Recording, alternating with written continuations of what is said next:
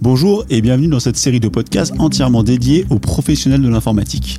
Alors au menu, nous allons bien entendu parler technique mais aussi fonctionnel et essayer de voir avec eux quels sont leurs défis, leurs enjeux et la manière dont ils vivent leur métier et leur passion au quotidien. Aujourd'hui, je suis en compagnie de Nicolas Corchia qui est cofondateur de Indexima.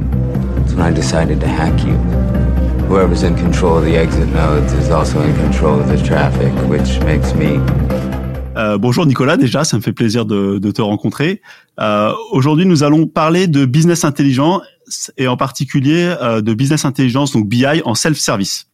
Donc c'est un sujet que, que alors que je connais pas très bien parce que moi je connais pas mal la, BI entre guillemets classique, celle qui est encore euh, dans beaucoup d'entreprises. Et du coup, cette conversation avec toi m'intéresse particulièrement parce que je vais pouvoir essayer de découvrir un petit peu ce qui se cache derrière cette, euh, nouvelle notion, même si ça fait quelques années, de BI en safe service.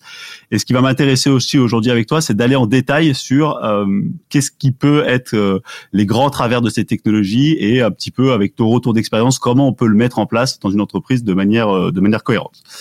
Euh, avant d'attaquer et avant même de te présenter, il y a une question que j'adore poser à tous ceux que j'interviewe, c'est est-ce que tu te souviens de ton premier projet informatique?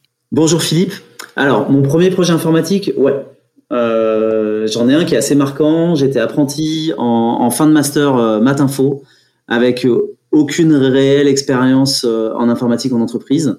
Et je me suis retrouvé à implémenter un algo de calcul de recuit simulé pour optimiser le classique, ouais, le classique pour optimiser la rapidité de construction d'une isochrone.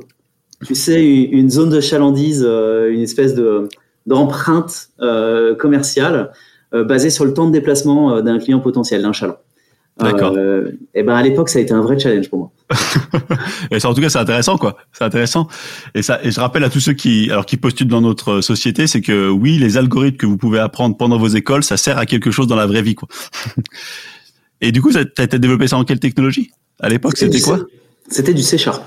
Du C Sharp. Ah bah du bah, c'était pas si vieux que ça alors. c'était ouais, je suis, je suis pas si vieux, j'ai 41 ans. Super. Euh, alors, euh, avant d'attaquer le sujet de la BI, est-ce que tu peux me raconter en quelques mots rapidement euh, quel, quel, est ton job, quelles sont tes caractéristiques, d'où tu viens, quels sont tes domaines de compétences? Et comment t'en es arrivé là à confonder Indexima Alors avec plaisir. Bon déjà, Nicolas Corchia, j'ai 40 ans, deux enfants et je fais pas mal de sport. Maintenant, si on, si on parle un peu taf, euh, mon taf est sportif lui aussi. Depuis 4 ans, je suis à la tête d'une startup. Euh, on est 25 en ce moment. Et en tant que co-founder, euh, je suis moi en charge, on est trois co-founders, et je suis en charge moi des opérations. Alors qu'est-ce que ça veut dire? Ça veut dire que je suis d'un côté à la tête de l'équipe avant-vente. Donc je permets aux forces commerciales de l'entreprise de vendre au mieux le produit qu'on développe en interne. Et je suis aussi à la tête de l'équipe Customer Success. Donc après la vente, je travaille aux côtés de nos clients pour maximiser leur expérience et leur satisfaction. Et comment t'es venu l'idée de, de, de cofonder une société comme ça? Alors, Indexima, euh, comment je suis arrivé là? Je peux pas vraiment dire par hasard, même si euh, je pense qu'on a tous des cursus qui font que euh, le hasard a eu un impact assez fort. Mais la, la, data est venue assez naturellement. En fait, je suis curieux, matheux de, de formation. Et en fait, quand tu cherches à comprendre comment se comportent les produits euh, des entreprises dans lesquelles tu travailles et les produits que tu développes, bah, tu te retrouves assez naturellement à ouvrir des classeurs Excel, puis un peu plus tard euh, des dashboards tableaux pour partager les pépites que tu as trouvées. C'est comme ça que je me suis retrouvé, euh, il y a une petite dizaine d'années, à créer l'équipe BI, qui est devenue ensuite l'équipe BI Big Data, de MAPI. Tu sais, MAPI, le calculateur d'itinéraire. Bien sûr. Trouvais, donc, tu avais déjà un parcours de traitement de données avant alors j'avais un parcours euh, assez euh, hétérogène. Je suis passé par, j'ai été prof de maths, euh, j'ai été expert de tests de charge sur des trafics, euh, sur des sites web à fort trafic. J'ai fait un peu de dev C Sharp dans le monde du, du SIGE, du système d'information géographique. Et, euh, et j'ai aussi été lead QA sur un, un moteur d'optimisation de tournée. Donc concrètement, j'ai navigué dans pas mal de choses. T'as balayé. j'ai balayé, ouais. Mais ça fait un peu plus de dix ans maintenant que je suis dans le monde de la data euh, et euh, dans le monde de l'édition logicielle. D'accord, bah c'est super, c'est super. En plus, euh, moi, je suis super content de, de, de, de, discuter avec des gens comme toi parce que souvent, euh, dans le monde de la BI, c'est des gens qui viennent du marketing ou euh, qui ont une approche euh, qui n'est pas orientée mathématicien, si je puis dire, et souvent euh, ça, donne des conversations assez compliquées. Donc je trouve ça hyper intéressant que de ton parcours, en plus, tu déjà euh, l'expertise euh, mathématique qui vient asseoir ton, ta compétence. Est-ce que tu peux nous présenter Indexima en quelques mots? Oui, et même je peux te t'expliquer comment on en est arrivé à Indexima avant même de t'expliquer ce que fait Indexima. donc à l'époque où je bossais chez Mapi en tant que responsable BI Big Data, mon objectif et l'objectif de cette équipe, c'était d'analyser et comprendre le comportement des mapinotes. Les mapinotes, c'est euh, les utilisateurs des services MAPI. Euh, pour pouvoir ensuite les expliquer aux différents collaborateurs de MAPI. MAPI, c'est une, structure qui fait euh, entre 100 et 150 personnes en fonction, de, en fonction des années. des questions simples. Hein. Qui va en Bretagne l'hiver Est-ce que les cyclistes utilisent les grands axes ou pas Est-ce que les jeunes s'arrêtent beaucoup devant les McDo ou les Burger King? Autant de questions qui peuvent être intéressante, mais surtout euh, valorisable au final euh, pour euh, MAPI et puis ses partenaires. Au bout de quelques mois et analyse avec cette équipe data, on s'est retrouvé à brancher des dashboards Tableau, donc Tableau, le logiciel Tableau de, de sur des grosses volumétries de données. Alors c'est quoi des grosses volumétries de données? C'est plusieurs centaines de millions de lignes, voire même ensuite plusieurs milliards de lignes et en fait, on est vraiment dans l'univers du big data, quoi. On est dans l'univers de ce qu'on appelle le big data. Ouais, c'est un, un, terme qui est un peu euh, galvaudé, mais mm. ouais, il y a des grosses volumétries de données. Et là, en fait, quand tu branches ce genre d'outils, des tableaux, des lookers, des Power BI sur des grosses volumétries de données, plusieurs centaines de millions de lignes, plusieurs milliards de millions, plusieurs milliards de lignes, eh bien, tu te retrouves face à un problème qui, pour un matheux et un informaticien, un tech, est plutôt intéressant et motivé, et motivant c'est comment accélérer les dashboards sur des gros volumes. À l'époque, il faut que tu saches qu'on était capable, donc ça c'était il y a six ans, on était capable d'attendre plusieurs minutes pour qu'un dashboard s'ouvre sur euh, ces quelques milliards de lignes. Et ben en fait, c'est là que j'ai rencontré Florent, euh, le deuxième des trois fondateurs d'Indexima, celui qui a inventé Indexima, et en fait parce qu'il a craqué le sujet? Il a craqué ce sujet et avec le MVP d'Indexima qu'il m'a mis à disposition pour répondre à mon use case, il a transformé les minutes d'attente en millisecondes. On a divisé par 10 000 les temps de réponse. C'était bluffant. Ouais, c'était hyper bluffant. Et en fait, bah, qu'est-ce qu'on a fait tous les deux derrière? On a trouvé un commercial, on s'est mm. associé et on a créé un Dexina. D'accord, ouais. parce que souvent le retour que j'ai des, de tous ces outils BI, c'est que ça rame quoi. Ça rame parce que parce que déjà c'est pas optimisé, parce qu'ils injectent des données dans tous les sens et que souvent ça revient nous dans les dans les équipes informatiques et puis on leur dit bah ouais c'est lent quoi. ça s'arrête un peu là quoi. Ben, ensemble on va voir comment on peut aller plus loin en fait. Et, du coup pour te, te, présenter, pour répondre à ta question tout à l'heure qui était euh, comment euh, qu'est-ce que c'est un Dexima Si tu écoutes les journalistes Indexima, c'est le tigre de ton cluster Hadoop. tigre de ton cluster. c'est vrai, hein, je cite un journaliste quand je te dis ça. C'était il y a, il y a 4 ans. Euh, aujourd'hui, ils disent plutôt le jaguar de ton cloud data warehouse. Mais globalement, ils aiment bien nous comparer à des animaux euh, sur euh, des, data warehouse des data lake. Si tu écoutes ma fille, ma fille de 11 ans, Indexima, c'est un truc qui permet de calculer combien il y a de grains de sable sur une plage bretonne en moins d'une seconde. Ça, ça, te permet peut-être de voir un peu mieux au final, Indexima, euh, si, vu qu'on parle à des techs, on peut peut-être arrêter de vulgariser à ce point-là. Euh, parce que le, jaguar ou le tigre, je suis pas sûr que ça parle à grand monde. ouais.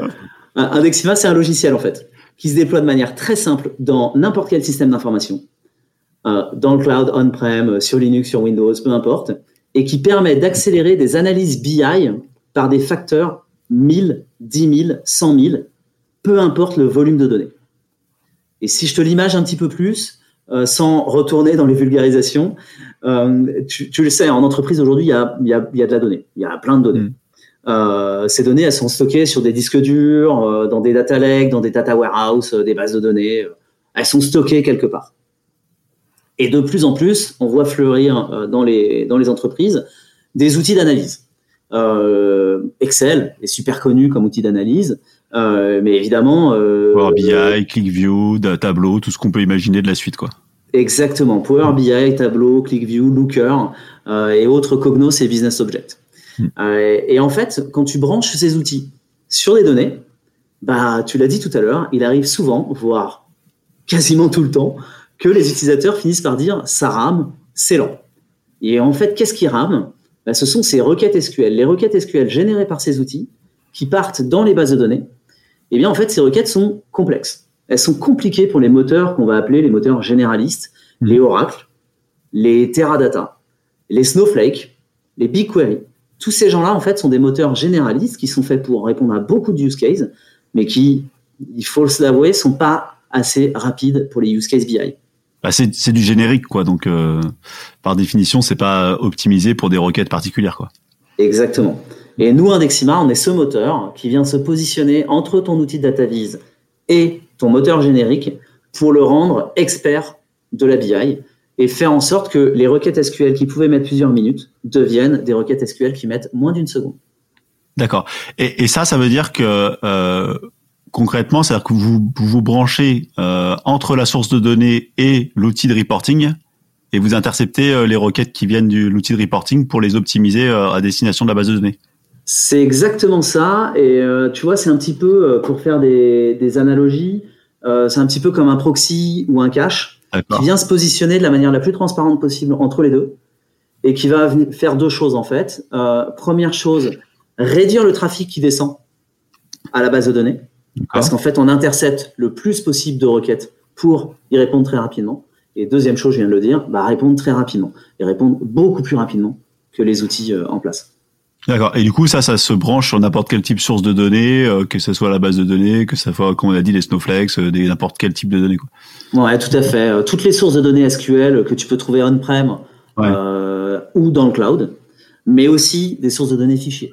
Euh, et évidemment, on est capable aussi, euh, avec notre techno d'hyperindexation, on est capable d'indexer euh, des fichiers que tu vas trouver dans tes buckets S3 sur ton storage GCP ou Azure mmh. ou on-prem sur ton NAS ou sur ton data lake en AGFS. Quoi. Parce qu'on parce qu'on le dira jamais assez, je pense que c'est bien de le rappeler, c'est qu'il y a encore beaucoup de fichiers en entreprise et le, le fichier, ça reste quand même euh, un moyen de transférer assez rapidement des données d'un secteur à un autre et ça reste quand même euh, euh, tout n'est pas magiquement dans des super bases de données indexées quoi. Tout à fait. C'est malheureusement la réalité de l'informatique.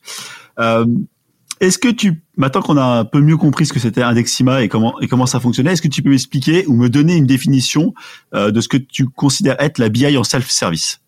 Ah, la BI en self-service. Euh... Et peut-être en lumière, en quoi c'est différent de la BI, ce qu'on appellerait classique, si je puis dire? Ouais. ouais. La BI self-service, et après je vais te parler un peu de la BI classique, et puis du coup tu vas comprendre euh, le, la différence. Mais si je dois te le résumer, euh, pour moi, c'est la décentralisation de l'expertise data. Alors, une fois qu'on a mis euh, cette phrase super belle, euh, imaginons un peu et rendons le truc un peu plus concret. Euh, avant, dans les entreprises, à la fin du mois ou à la fin de l'année, quand tu avais besoin d'un chiffre, tu demandais à Michel. Michel, l'expert des bases de données de l'entreprise. Mmh. et tu lui dis, Michel, te donnait quoi? Un chiffre ou quelques lignes, quelques chiffres à travers une feuille Excel au mieux ou éventuellement euh, sur un papier euh, et tu l'écrivais. Merci Michel, mais euh, derrière, après beaucoup de macros dans Excel et de la sueur, bah, tu étais en mesure de délivrer un indicateur que tu peux expliquer à ta direction en montrant par exemple une tendance à travers une image dans un slide PowerPoint. ou pire, un tableau croisé dynamique où tu vois tes chiffres et puis tu dois les expliquer et puis tu dois les colorer pour essayer de raconter une histoire dessus. La BI Self-Service est ce qui a mis en œuvre euh, Tableau et ClickView. Hein. Clairement, les deux, qui ont démocratisé la BI Self-Service sont Tableau et ClickView. Ils ont été suivis derrière euh, par euh, Power BI, Looker et puis tout un monde. Mais, Tableau et ClickView, ce qu'ils ont fait il y a une dizaine d'années quand ils ont commencé à exister, c'est qu'ils ont démocratisé l'accès à la donnée en mettant en place ce terme qu'on a appelé la BI Self-Service.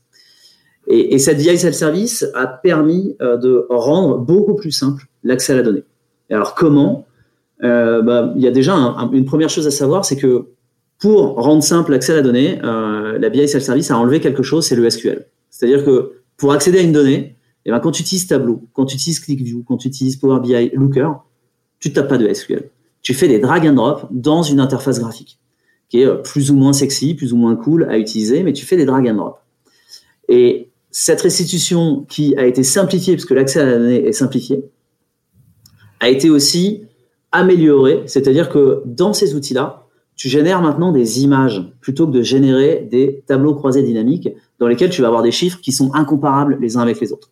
Et tu te retrouves à avoir des courbes, des donuts, des nuages de points, des histogrammes qui sont beaucoup plus simples, eux, à expliquer. Et désormais, euh, t'appelles plus Michel euh, quand tu veux un chiffre, mais c'est euh, Sophie de la compta qui est capable de travailler directement sur les chiffres issus des systèmes opérationnels, ou Paul du service marketing, et ils deviennent tous, tous ces métiers deviennent des experts de la donnée, sans avoir besoin de connaître le SQL et d'appeler Michel, qui se retrouve single point of failure d'un système hyper complexe. Et, pour le coup, c'est vraiment impressionnant, c'est-à-dire que ces types d'outils-là, en quelques minutes, euh, une fois le paramétrage des sources de données fait, vous avez vraiment la capacité de générer des, des charts de, de, tous les types, quoi. Ah ouais, c'est génial. Pour le coup, la promesse, la promesse, elle est tenue, quoi. Ah, la promesse est tenue, il euh, n'y a aucun doute. Euh, Tableau a révolutionné l'accès à la donnée en entreprise. Mm. Ils, le disent, mais objectivement, ils l'ont fait. Mm. Et concrètement, moi, le, moi, je vois deux, enfin plusieurs travers, enfin essence, enfin souvent classiques dans l'entreprise. C'est un, quand on démocratise euh, et qu'on cache la complexité, souvent, euh, elle existe toujours cette complexité et on a tendance à, à, manipuler les chiffres et à dire potentiellement un peu n'importe quoi, euh, parce qu'on peut croiser euh, n'importe quoi avec n'importe quoi et à la fin obtenir un magnifique graphe. Mais est-ce que pour autant il a de la valeur? C'est toujours un peu la question. Comment comment aujourd'hui, euh, toi tu, tu tu vois ça? Comment tu comment tu traiterais ce problème-là pour essayer? Parce que parce que Martine à la comptabilité, elle n'est pas non plus experte des données. Euh, en tout cas, elle n'a pas une formation experte de données. Et du coup, est-ce qu'il n'y a pas des risques là-dessus par rapport à ton expérience? C'est un vrai point. Euh, il y, a, clairement euh, deux points dont on pourrait parler ce matin justement, deux travers qui ont émergé avec cette BI Self-Service. La BI Self-Service est géniale hein, et les bénéfices sont directs. C'est plus simple, ça apporte beaucoup plus de rationnel dans les décisions parce que maintenant on fait, tu sais, BI, Business Intelligence, ça veut dire informatique décisionnelle. Donc prise de décision à partir d'éléments concrets, de faits, de chiffres. Factuels. Factuel, exactement. Et, et la BI Self-Service a permis vraiment de rendre euh, cette informatique décisionnelle euh, accessible à tout le monde dans l'entreprise. Donc c'est top. Mais comme tu le dis, on va plus vite, ça semble plus simple. Ça ne veut pas dire que en dessous, ça l'est réellement. Et moi, je vois deux tendances arriver et, euh, et elles existent et c'est les vraies problématiques de nos clients aujourd'hui. Euh, la première, elle est liée à la gouvernance de ces chiffres. Euh, Michel, l'expert de, base de données que tu n'appelles plus pour fournir le chiffre, euh, eh bien en fait, tu as décentralisé l'accès à ce chiffre, tu as décentralisé la responsabilité en fait du chiffre. Ce qui fait que Sophie et Paul, quand ils vont chercher leur, stats de manière autonome, se retrouvent chacun un peu à interpréter des données. Et potentiellement, chacun va donner des visions différentes d'un même fait, voire même donner des versions différentes d'un même fait. Et tu te retrouves de plus en plus dans certains comités de direction euh, d'entreprise à avoir plusieurs versions du chiffre d'affaires de l'entreprise. Ah ouais les gars, en 2021, on a été hyper bon, on en est là. Euh, et tu as le commerce qui va donner un chiffre, tu as euh, l'équipe opérationnelle qui va en donner un autre. Et, à la qui qui un troisième. et la compta qui va en donner un troisième, tu as raison. Et à qui on doit faire confiance, c'est quelle est la vérité.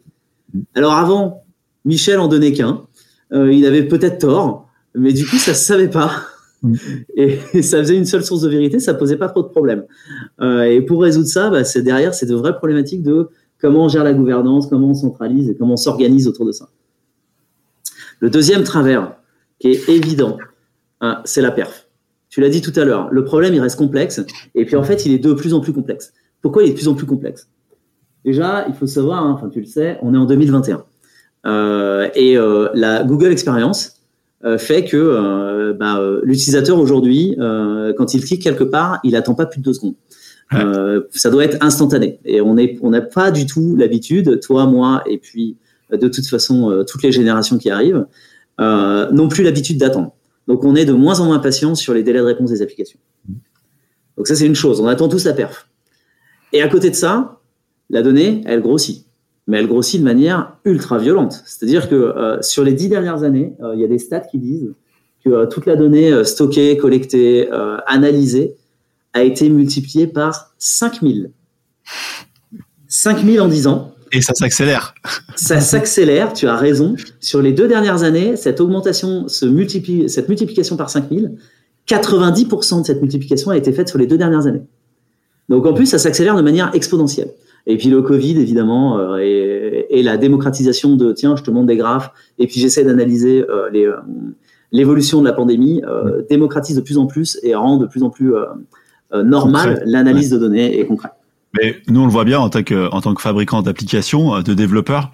Euh, on stocke de plus en plus de données parce que la, stocker ça ne coûte pas grand chose et puis à chaque fois qu'on a des réunions on nous dit bah quand on se pose la question est-ce qu'on stocke cette donnée ok on va la stocker on en fera peut-être quelque chose plus tard quoi et du coup on fait grossir des bases de données de manière euh, ultra conséquente avec des données qu'avant on ne stockait pas du tout dans les applications mais tu as tout à fait raison. Euh, tu stockes de plus en plus et la question qui se pose, c'est pas tellement OK, combien ça coûte parce que le, disque dur coûte plus rien. C'est plus un sujet. en cloud, tu sais même plus combien ça coûte en fait. en revanche, qu'est-ce que tu en fais? Qu'est-ce que tu en fais? Comment tu calcules dessus? Et, euh, quel est euh, l'impact de la BI Self-Service là-dessus? Et la BI Self-Service a simplifié l'accès, mais elle n'a pas du tout simplifié le problème. Euh, parce qu'en fait, ce SQL qui n'est plus généré par l'expert de la data se retrouve généré par un outil généraliste qui a euh, créé, inventé des requêtes SQL les plus solides possibles pour aller chercher les informations mais en fait, quand tu regardes ces requêtes SQL, elles sont horribles, elles sont très sales. Un petit peu comme euh, quand tu as branché tes premières versions euh, d'Hibernate euh, dans tes applications Java. Exactement ça. Il y a 20 ans. Exactement la référence que j'avais en tête. tu te disais, tu disais, mais qu'est-ce que c'est que ce truc? Pourquoi mais Pourquoi il génère trois jointures pour aller chercher une pauvre donnée, quoi? Eh ben, c'est tout à fait ça. Et tu retrouves tous ces patterns de requêtes qu'on pourrait trouver sales. Tu les retrouves générés par les outils DataVis. Parce que euh, ces outils DataVis, eux, leur métier, c'est de dessiner des graphes et d'aller chercher l'information. Après, l'optimisation en fonction du use case métier, bah, c'est très compliqué. Ouais, et, puis en plus, c'est pas très vendeur pour eux parce que eux, ce qu'ils vendent, c'est des beaux, c'est des beaux graphes, quoi. Donc euh, la perf, c'est pas vraiment leur sujet prioritaire. Quoi. Et donc, quand tu combines d'un côté des requêtes qui sont de moins en moins bien écrites, de moins en moins optimisées parce qu'elles n'ont pas été faites par un DBA, et de l'autre côté, une donnée qui augmente, augmente, augmente, eh ben, tu te retrouves face à une problématique super simple à comprendre, la perf. Et comment je fais pour répondre à ces requêtes-là de manière très rapide, très efficace, sans avoir à, déployer une armée de data engineers ou un cluster de 1000 euh, serveurs pour euh, un pauvre milliard de lignes de données? Euh, j'avoue qu'aujourd'hui, alors pour travailler beaucoup en entreprise et, côtoyer les problématiques de performance, que c'est un sujet moi qui m'intéresse et que je le travaille beaucoup, la réponse est souvent oh, on va on va louer un gros cluster et puis on va instancier euh, quelques nodes en plus, euh, ça coûtera pas bien cher et puis basta quoi. Et ouais, sauf qu'au final, la facture, elle commence à être salée. Hein. Quand, tu sais, les, les Snowflake et BigQuery savent ce qu'ils font. Hein. Et il faut que tu saches que quand tu envoies une requête dans BigQuery, elle va relativement vite. Hein. Souvent, le temps de réponse moyen de BigQuery ne dépasse pas les 10 secondes. Euh, en revanche, ce qui, ce qui dépasse les 10 secondes, ou plutôt ce qui augmente, c'est pas le temps chez eux, c'est euh, le coût. Et il faut que tu saches que chaque requête BigQuery est facturée au byte euh, à l'octet qui est scanné. Donc quand tu scannes un petit peu de données, bon bah ça coûte des millièmes d'euros, ça coûte rien. quand tu scannes un giga de données, ça peut monter en quelques centimes d'euros. Et quand tu scannes un téra de données, eh ben, ça monte à plusieurs centimes d'euros la requête.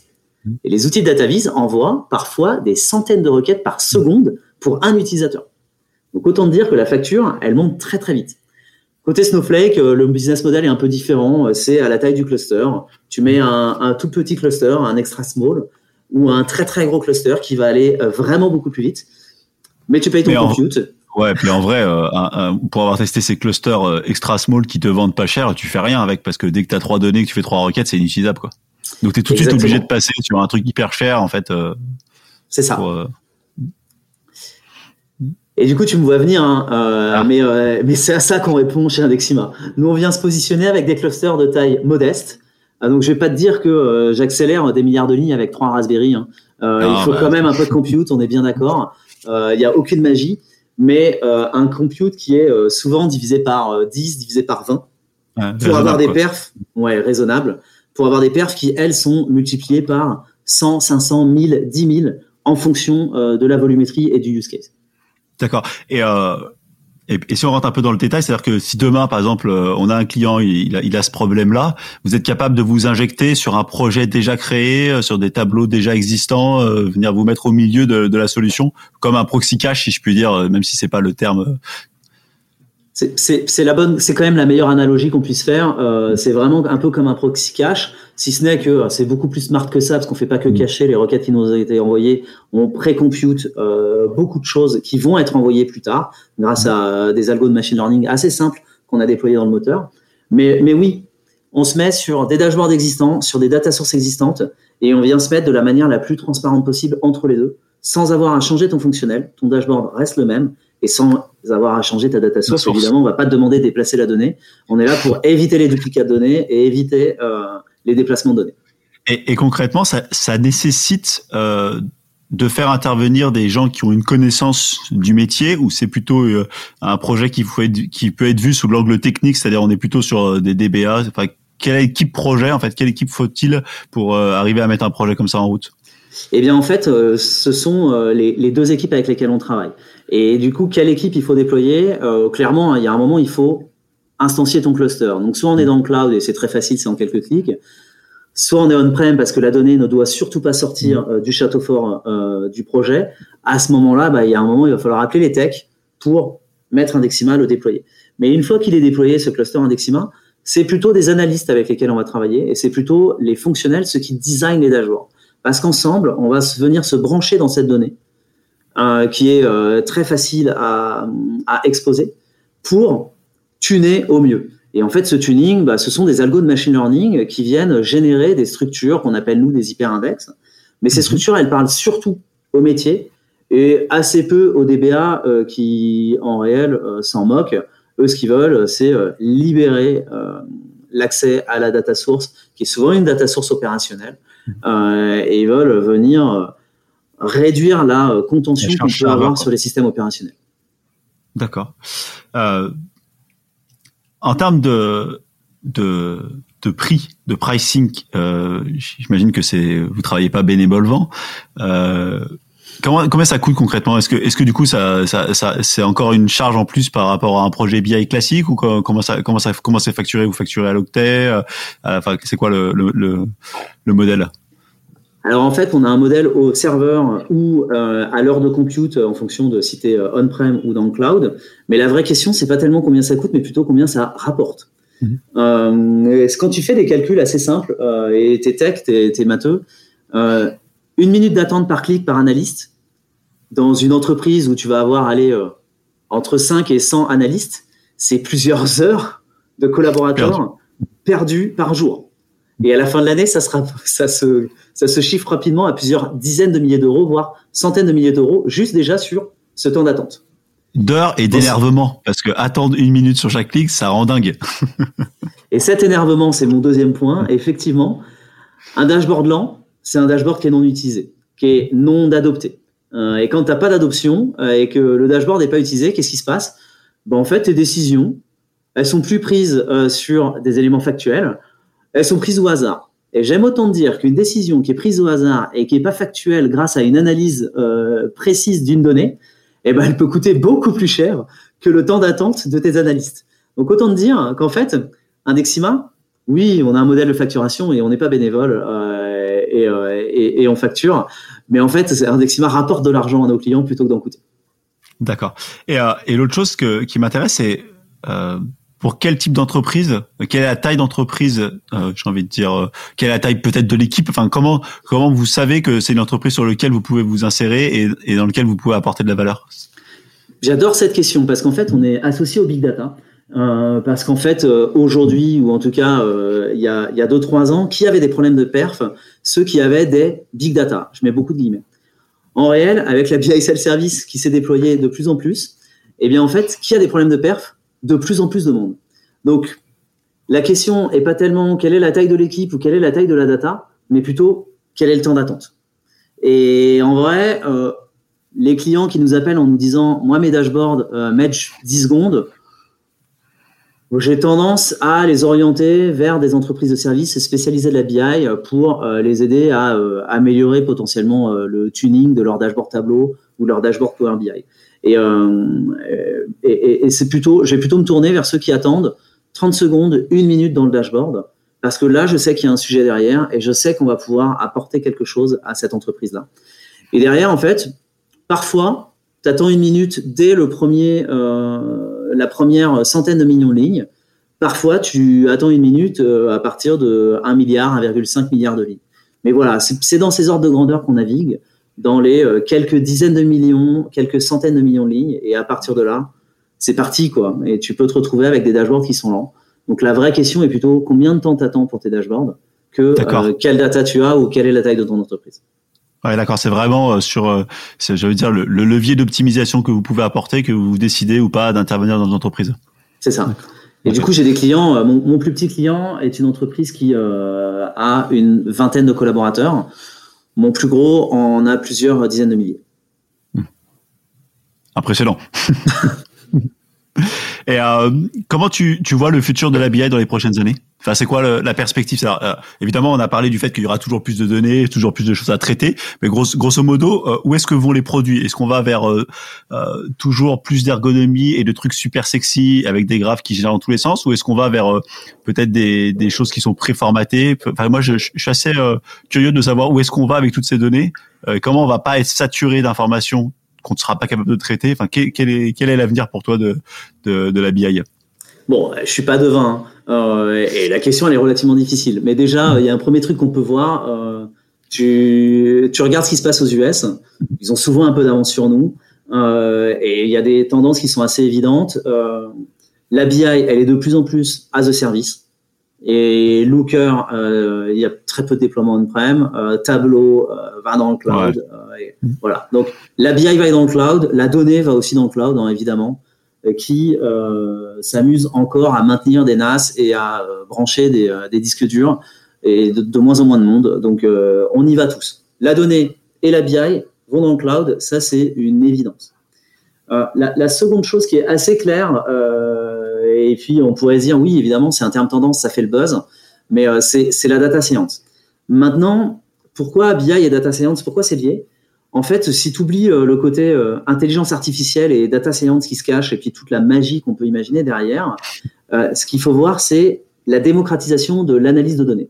Et cette analyse de données et, la data science, comment, comment la data science va venir améliorer l'analyse de données et donc la prise de décision, donc la BI bah, Tout simplement de la même manière que euh, la BI est devenue self-service et qu'on a enlevé Michel, l'expert de données, euh, de, euh, de la chaîne de, production de valeur et de la chaîne de production de data, et eh bien en fait, le data scientist, celui qui aide à prédire ce qui se passe dans le futur, va aussi être enlevé de la, de la chaîne de valeur. Donc je peux déjà vous dire, arrêtez assez vite de recruter des data scientists ces data scientists vont être remplacés par quoi? Par des robots qui vont être dans les outils BI, qui vont être dans les bases de données. Et très clairement, en fait, aujourd'hui, on appelle ça de la BI euh, ou de la data science. En fait, demain, l'analyste va devenir un citizen data scientist. C'est un peu le terme, euh, le terme à la mode. Mais si, on est un peu plus concret, l'analyse de données, au lieu de se passer que sur le passé, eh ben en fait, va se passer sur le futur. Et grâce aux moteurs de base de données, grâce aux outils d'analyse de données, eh bien en fait, on va non seulement être bien meilleur, et on l'est déjà bien meilleur sur l'analyse de la donnée passée, mais on va aussi être de manière assez automatique et assez simple, être vraiment meilleur sur les projections et du coup sur les analyses prédictives, les analyses de ce qui va se passer dans le futur. Ah, c'est par là que va la BI c'est hyper intéressant parce qu'effectivement aujourd'hui la BI c'est encore un peu le rétroviseur quoi. C'est-à-dire qu'on analyse ce qui s'est passé, on n'est pas du tout dans du forecast ou alors euh, de très faiblement quoi. Et donc toi tu vois vraiment arriver vers euh, vers cette BI euh, forecast qui va prédire un petit peu ce qui va se passer par la suite quoi. Ouais, clairement. Et il y a des tendances à suivre des data robots ou la data science as SQL comme on est plusieurs à être en train de travailler dessus. D'accord, passionnant.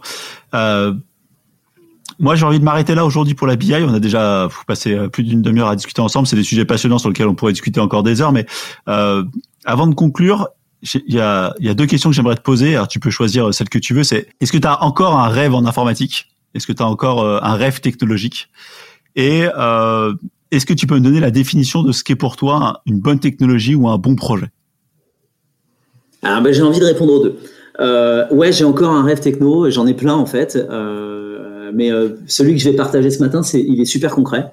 Euh, on vient de parler data science, on vient de parler de citizen data scientist et de comment on va mieux analyser les forecasts plutôt que d'analyser le passé à travers nos rétroviseurs. Euh, bah, mon prochain challenge et le prochain challenge d'Indexima, il est là. Hein. Et on est, nous, en train de travailler à la cave. Euh, nos ressources, sont principalement orientées sur la réalité terrain, le pragmatisme de euh, nos clients et de nos prospects. Mais on est quand même déjà en train de travailler et de pré-packager des choses la mise en œuvre euh, de l'accélération de la data science en entreprise. Et comment rendre beaucoup plus simple la data science. Et une brique comme Indexima qui a réussi à accélérer par 1000, 10 000 les perfs de la BI, et eh ben en fait, on est déjà en train de préparer l'accélération de la data science. Donc ça, c'est mon prochain, c'est le prochain sujet qu'on est en train de craquer, accélérer la data science en entreprise. Et celui-là, c'est un vrai, euh, c'est un vrai rêve, un vrai projet techno sur lequel on bosse. Assez sexy en plus assez sexy, assez tendance, qui fait le buzz. Euh, maintenant, c'est un challenge, donc il y a encore du taf. Ouais, encore du taf. Et la deuxième question, c'est est-ce que, est-ce que tu peux me définir ce que c'est pour toi une bonne techno ou un bon projet? Ouais, c'est une vraie question tech.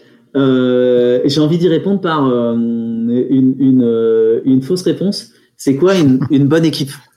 Et en fait, un bon projet, une bonne techno, un bon dev, un bon développeur, c'est quoi? Je crois que c'est surtout une bonne équipe. Et, bon, ça fait un moment hein, que je suis manager dans la tech euh, et maintenant que je suis même à la tête d'une entreprise tech. Euh, mais pour moi, le plus important, c'est euh, pour que le projet réussisse, pour que la techno soit fiable, stable et euh, d'un niveau de qualité suffisant, bah, il faut une équipe engagée. Et donc, le plus important pour moi aujourd'hui, c'est de savoir euh, et d'être certain que mon équipe sait où elle va, comment elle y va et surtout pourquoi elle y va. Et c'est ça la vraie question, je crois, qu'il faut se poser euh, en entreprise et, qu'il faut qu'on se pose tous comme euh, en tant que tech lead ou tech manager. Je pense effectivement, ce que tu soulèves là, c'est hyper intéressant. C'est-à-dire qu'aujourd'hui, il y a un peu une perte de sens dans beaucoup d'équipes et remettre un, pourquoi on fait les choses, ça, souvent, ça, ça réaligne tout le monde sur les objectifs, quoi. Et c'est hyper, euh, c'est hyper intéressant, quoi. Euh, on va s'en arrêter là. Avant de terminer, est-ce que tu as un, petit conseil pour nos auditeurs? Euh, une autre, un, autre que de passer une bonne journée, de profiter du soleil. euh, euh, on parle à des tech, hein, je crois, principalement. Euh, J'ai envie de dire, vous le savez déjà tous, hein, mais peut-être que la phrase clé et, qui est un, sujet pour moi au day to day, c'est le keep it simple. S'il vous plaît. J'adore, cette phrase. Je la répète 300 fois par jour. Mais voilà, keep it simple et il faut, le, faut qu'on, qu'on le martèle et, et concentrez-vous sur les endroits où vous avez de la valeur. Donc, laissez-vous faire par les entreprises qui automatisent vos process, les entreprises qui vous aident à simplifier les process et à réduire l'énergie que vous passez dans, je ne sais pas moi, pour donner un exemple, comment je peux réduire mon big data en plein de small data. Ben, il y a des moteurs qui savent le faire pour vous. Donc, allons ensemble vers le plus simple et aidons-nous à travailler sur les endroits où on a chacun notre domaine d'expertise et, nos, euh, et, et euh, le plus de valeur à apporter. Parfait. Merci Nicolas de ce temps d'échange et puis euh, à bientôt. Ben, merci à toi Philippe et à très bientôt. Ouais.